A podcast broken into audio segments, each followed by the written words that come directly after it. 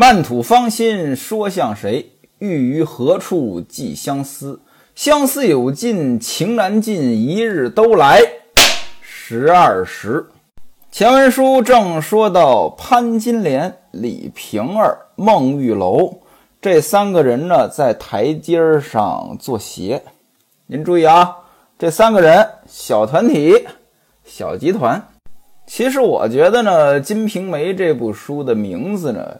起的有点怪，您要说金潘金莲平李瓶儿问题都不大，梅春梅，事实上春梅她不是主子呀，对吧？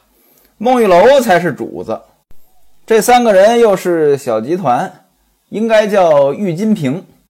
当然了，您要往后文书听，春梅的戏份也不小，要不就叫玉金瓶梅。这可能呢更恰当一些。为什么叫了《金瓶梅》呢？可能有几种情况啊。说书人我瞎猜。第一种情况呢，是作者给孟玉楼的戏份太少。至于是有意为之呢，还是写来写去呢，孟玉楼就写成这个样子了，这不得而知了。还有一种说法呢，《金瓶梅》三个字有深意。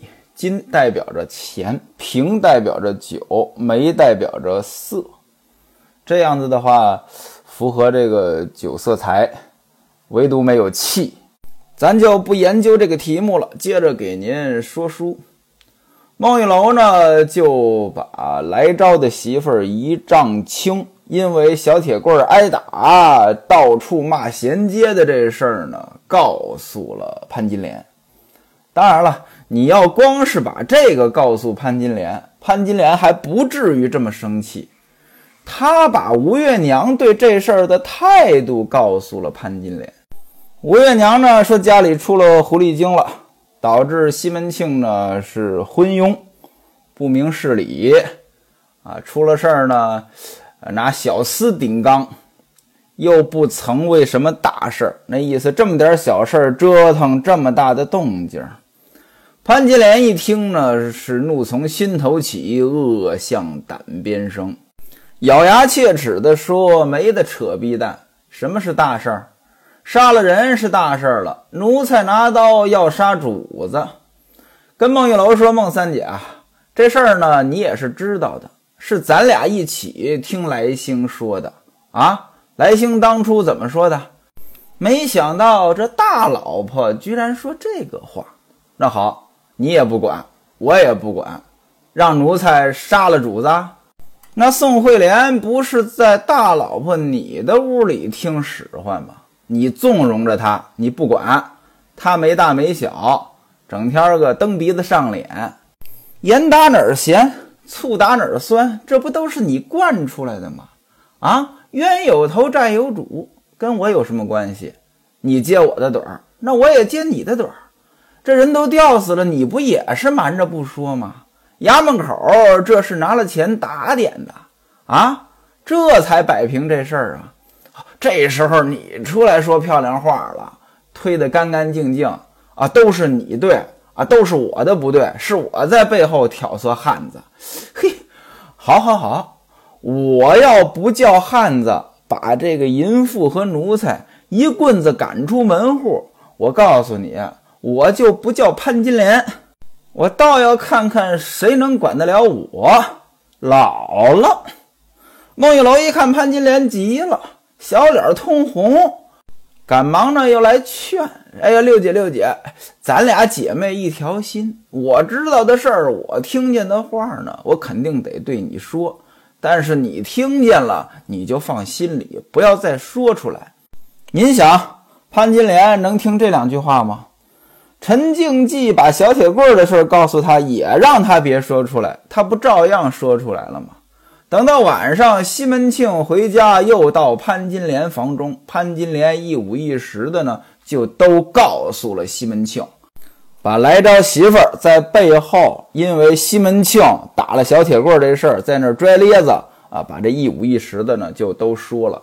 西门庆不听则已，听了呢，就记到了心里。转过天来呢。就要把来招的三口子呢是撵出门户，多亏了吴月娘呢再三劝阻，这才饶他。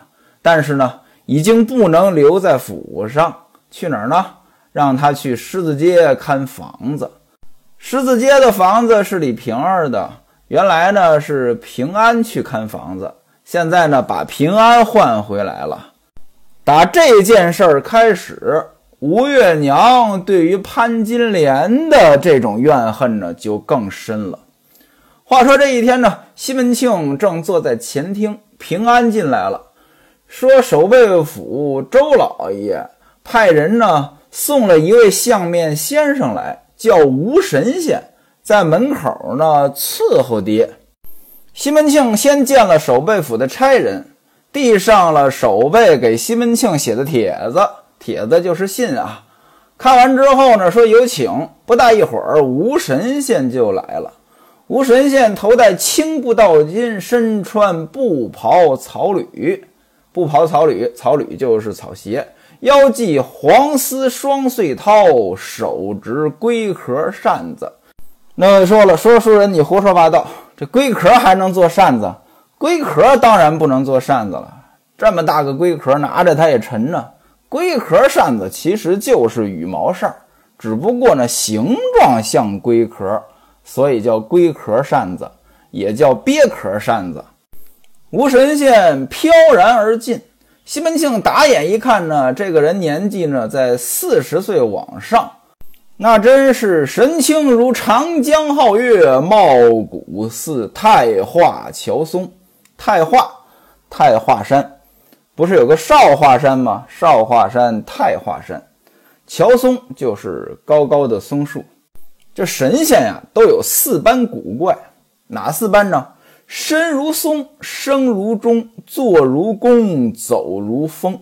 西门庆一见吴神仙进来了，是降阶相迎。什么叫降阶相迎？走到台阶下面去迎接。那过去那房子都有台阶啊。人家走过来，你站在台阶上边，高高在上。但如果对方很重要呢，就是降阶，你得到台阶下边去迎接，把这个吴神仙接到了客厅之上。吴神仙见了西门庆呢，是长揖起手，行了个礼，上茶。这不用细说，西门庆就问吴神仙说：“怎么称呼？高名雅号，仙乡何处？”又怎么和周大人相识？吴神仙欠了欠身，说：“贫道姓吴，名氏，道号守贞，是浙江仙游人。”可能有浙江的小伙伴听完之后呢，说：“不对呀，我作为浙江人，怎么不知道还有个仙游？今天的仙游呢，属于福建。”吴神仙呢，说自己是浙江仙游人，但是从小呢。拜师在天台山紫虚观出家。天台山这就在浙江的台州，有个天台县。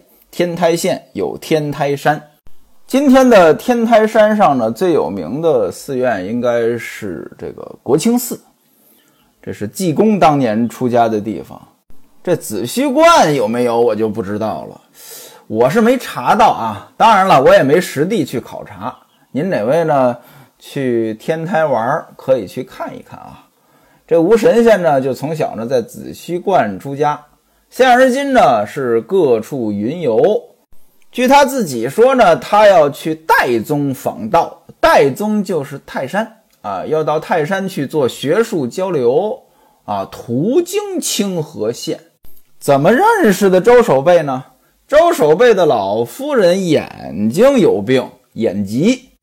请这吴神仙呢来看病，这么就认识了，这才通过周守备又介绍给了西门庆。您看啊，这就是圈子。这混圈子呢有两个前提条件：第一个呢，你得认识这圈子里的人；第二呢，你得对这个圈子里的人有用。今天也有很多人混圈子，但是呢，进入了误区，怎么呢？拼命的认识圈子里的人，他就不想着圈子里的人为什么要跟他认识？就算认识了又怎样？加微信了，跟你就成为关系了吗？这个不对吧？吴神仙肯定是先让周守备觉得他有用，周守备呢才放心大胆的把他介绍给西门庆。这和我们卖保险呢其实一样，我们卖保险最重要的一件事儿叫主顾开拓，也就是获客，找到准客户。一开始呢，很多卖保险的人呢都是从身边的圈子开始，但是。您就算圈子再大，它也是有限的。做一年、做两年、做三年，很多卖保险的人呢，第一年做的不错，第二年呢很吃力，第三年呢就走了。为什么呢？就是把圈子的资源耗光了。要想能够在这行业长久的走下去，那必须能获得源源不断的准主顾。怎么获得呀？转介绍，什么叫转介绍呀？我陈凤山成了你的客户，我在帮你介绍我圈子里的人认识。各位啊，这个可就难了。你如果不能取得我的信任，我是不敢轻易把你介绍给我的圈子的。我不能把你介绍过去，我的圈子的人都说我不靠谱吧？显然呢，吴神仙呢是取得了周守备的信任，周守备才能放心大胆的把他介绍给了西门庆。西门庆那在清河县那是大富商啊。西门庆问说：“老仙长，您会哪几家阴阳，哪几家相法？”吴神仙说：“呢，贫道粗知十三家子平，善晓麻衣相法，又晓六人神客。”常施药救人，不爱恃财，随时注释。您看啊，这几句话内容挺多。第一个，十三家子平，子平是一个人，这人姓徐，叫徐子平。徐子平是什么时候的人呢？五代末年到宋朝，据说呢，他和陈抟一起呢隐居华山。今天咱们说的用这个生辰八字算命，其实就是徐子平发明的。什么是十三家子平？这我就不懂了。十三家究竟是哪十三家？呃，我才疏学浅，不知道。再说麻衣相法、麻衣神相，这个呢，应该很多人都听说过。麻衣相法呢，是一本讲相面的书。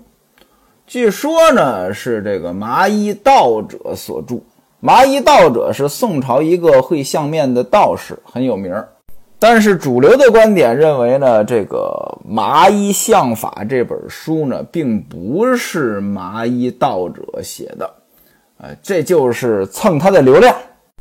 再说六人神客，六人神客就是一个占卜的这么一个技术。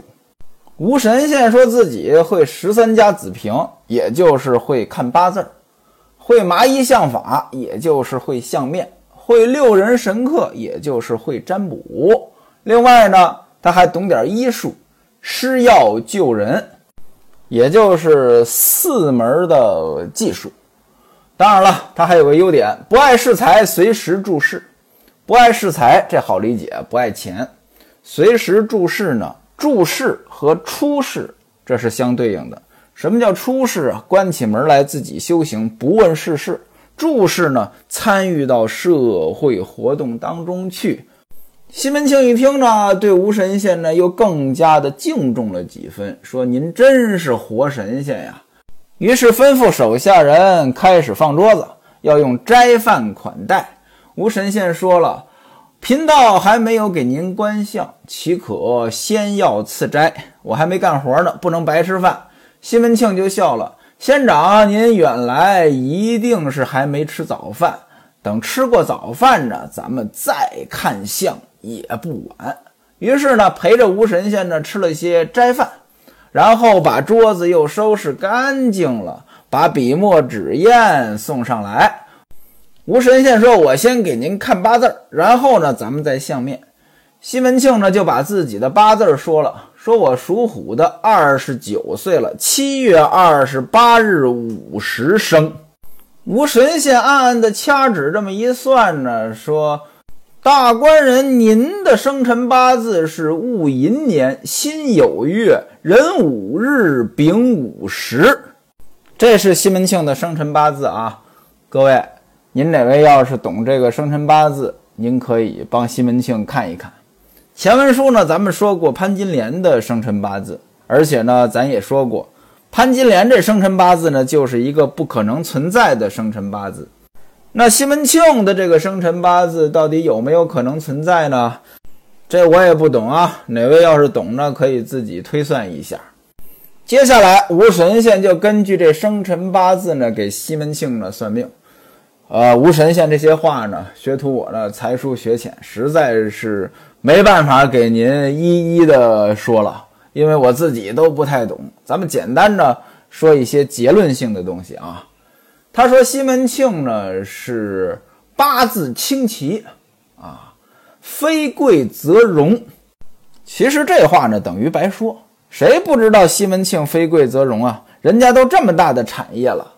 这算命呢就是一种预测，人家主要是想听你啊说一说未来，但是你得先说过去，为什么呢？你只有先说过去，别人才能相信你。”啊，我的过去你都说清楚了，我就相信你了。你再说未来，我才能信。那吴神仙的未来是怎么说的呢？他说西门庆呢，定掌威权之职，那也就是要当官儿。另外呢，一生盛旺，快乐安然，发福千官，主生贵子。哎，这一辈子命很好啊。这个能发财，很快乐，还能生个好儿子。另外呢，他说西门庆为人一生耿直，干事无二，喜则和气春风，怒则迅雷烈火，一生多得妻财，老婆和钱都很多，不少纱帽带，哎，官帽子少不了你的。临死有二子送老，哎，临死呢有两个儿子呢养老送终。那这些呢，其实呢就是好话，准不准呢？一时半会儿呢，这也说不出来。啊，说今年的事儿，说今年呢你能当官，而且呢当官这事儿啊，到七月一定能见到。您注意啊，吴神仙说这话的时间。那大概呢是四五月间，为什么呢？四月十八日是李娇儿的生日，那天宋惠莲和孙雪娥吵了一架，宋惠莲上吊死了。四五月间预测七月的事儿，这要没有点本事，他不能乱预测。这个要是说不准，很容易打脸。西门庆又问我以后的运势如何？吴神仙说呢，官人您不要见怪啊，啊还是有问题的。不出六六之年呢，有呕血流脓之灾，骨瘦形衰之病。六六之年，三十六岁，三十六岁之前，哎，你有一场大病。那西门庆又问眼下怎么样？神仙说了，眼下呢，有这个破败无鬼，在家吵闹。啊，会给你惹嫌弃，但是呢，你这个喜气神临门，把这些呢都冲散了，不足为灾。破败无鬼是哪五鬼？各位您自己琢磨啊。西门庆说：“那我命中还有其他的这个倒霉的事情没有？”吴神仙说：“年赶着月，月赶着日，时难易。”那意思呢，其他倒霉的事儿呢，不大容易发生。西门庆听完之后，满心欢喜，说：“先生，那您再给我相个面吧。”吴神仙说：“那请您正对着我。”西门庆呢，把椅子呢挪了一挪，正对着吴神仙。吴神仙呢，就给西门庆看相。看相又是什么结果呢？说西门庆呢，头圆相短，脑袋是圆的，脖子短，定为享福之人。体健筋强，绝世英豪之辈，天庭高耸，一生一路无亏，地阁方圆，万岁荣华定取。各位啊，您要是信这个呢，您可以对照着西门庆这个面相呢，看看自己是不是荣华富贵的命运啊？这个天庭高耸，就是脑门凸出来；地阁方圆啊，地阁方圆呢就是下巴，下巴就是地阁。那方圆呢就是下巴呢，它不是尖的，它是有点方的，很圆润。我记得小时候呢，听书说这人天庭饱满，地阁方圆，就这个意思。吴神仙说呢，看你的面相，这几样都挺好，但是呢，也有不好的。贫道不敢说。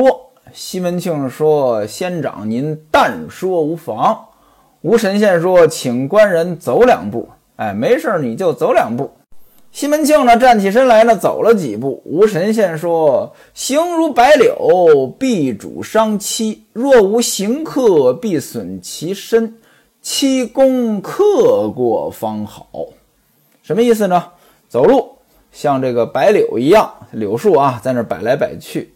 这种走路的姿势呢，克妻。如果你没克过漆，你就损害你自己的身体。西门庆说呢，那我已经克过了，那当然克过了。西门大姐他妈呢已经死了。吴神仙说，你伸出手来看一看。西门庆呢就把手伸过来给吴神仙看。吴神仙说，你这个手不好，你看，你手中呢长的这条纹呢叫冲煞纹。掌中横生冲煞纹，少年必定受孤贫。若问富贵何时有？克去本夫，你得另嫁人呀！你得克死你的老公，然后改嫁。西门庆说：“我男的还是女的？”吴神仙说：“你当然是女的了。”西门庆说：“我是男的呀。”吴神仙说：“那可别让我问住了。”西门庆说：“你问吧。”吴神仙说：“看手相讲究男左女右，男子伸左手，女子伸右手。你伸的是哪只手？”西门庆说：“你直接说我伸错手不就完了吗？哪儿那么多话呀？”那位说了：“伸错手这一情节是原文当中的吗？啊，这不是，这是说书人我愣加的。西门庆在原文当中没有伸错手。吴神仙呢是跟西门庆这么说的。”说你这人呢，细皮嫩肉，是个享福禄之人，眼睛也好，啊，一个雄一个雌，呃，你是个富而多诈之人。这眉毛呢也不错啊，眉毛这个很长啊，你这一生呢是自足欢愉。另外呢，根有三纹。什么叫三纹？什么叫根有三纹？两个眉毛中间有三道立纹儿。啊，经常皱眉头的人就应该这个样子啊。说根有三纹，中岁中年必然多耗散，哎，你有很多消耗。肩门红紫，肩门就是长鱼尾纹的那个地方，太阳穴的这个附近，眉毛的尾部啊。肩门红紫，一生呢是广得妻财，老婆多，钱多。黄气发于高旷，黄气是什么？我就不知道了。啊，反正呢，说这个呢是旬日内，旬日十几天，必定加官。红色起于三阳，金岁间必生贵子。三阳手上的三根金脉啊，这有红色啊，今年呢你肯定能生儿子。还有一件事情呢，我不敢说，就是你呀，这个泪堂丰厚。泪堂是什么呀？就是眼袋。啊，这个呢，说明你是个好色之人，贪花啊。但是呢，鼻子好，鼻子呢是财星啊，你中年呢能够发财。地格也好，下巴也好啊，来世呢你也不错。就这么着，给西门庆看了一遍。西门庆呢，看来是挺满意。为什么呢？因为他让吴神仙呢接着给家里人看相，于是呢。让手下人呢把大娘请出来，吴月娘请出来，包括李娇儿、孟玉楼、潘金莲、李瓶儿、孙雪娥等众人呢，也就都跟出来了，在这个屏风后边呢就听着。吴神仙呢看了吴月娘啊，赶紧呢也施了个礼，而且有一个细节，他不敢坐啊，他站着给吴月娘看相，端详了一会儿，说：“娘子啊。”面如满月，这咱们前文书说过，吴月娘呢是个圆脸啊，面如满月，家道兴隆。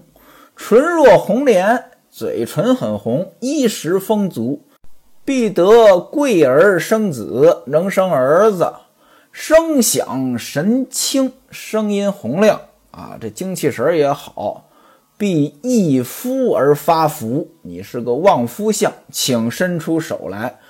吴月娘从袖子当中呢，就露出来十根春葱，十根春葱，呃，就是十根白白的手指。您看这葱，它不是那个葱白，它很白很嫩吗？吴神仙说：“干将之手，女人呢，必善持家。你是个善持家的人。照人之鬓，坤道定须秀气。”这句话什么意思呢？我也不懂，但是呢，肯定是好词儿，因为吴神仙说了，这是好的地方。还有一些不好的地方呢，我直说了，您可别怪我。西门庆说：“先长，但说无妨，随便说吧。”啊，吴神仙说了，说这个泪堂呢有这个黑痣啊，如果不是有病，那就克夫。眼下边有村纹，村。长皴了，我不知道您哪位有长皴的这个经历啊？我小时候一到冬天手上全是皴。我记得小时候呢，一到冬天，隔一段时间呢，就得拿这个热水呢泡这个手，然后咔哧咔哧咔哧咔哧把这些皴呢都刮下去，手呢很粗糙。这个什么原因呢？我觉得有两个原因吧。一个呢是北方冬天太干燥，另外一个呢，小时候呢我也不爱在手上擦什么护手霜之类的。现在到了南方了，没这种感觉了，因为它湿润啊。啊，这眼下呢有这个长村的这个这个纹啊，村纹，啊，这个什么意思呢？六亲若冰炭，和这个亲戚啊关系一般。那位说什么叫六亲？咱们今天也说啊，说这人六亲不认，六亲究竟是哪六亲？今天呢没有统一的说法啊，各种解释都有，无外乎就是什么父母呀、老婆呀、兄弟姐妹呀、子女呀，呃，反正很近的亲戚吧。这是给西门庆两口子呢都看完了，准不准呢？有一部分呢，咱们前文书已经说过了，您可以自我检验。这是过去，未来的预测准不准呢？有个好办法，您听我接着往下说。只要我说的每一回您都仔细听，您自然可以检验。当然了，除了西门庆和吴月娘，还有众小妾。吴神仙又是怎么给众小妾说的呢？咱们下回再说。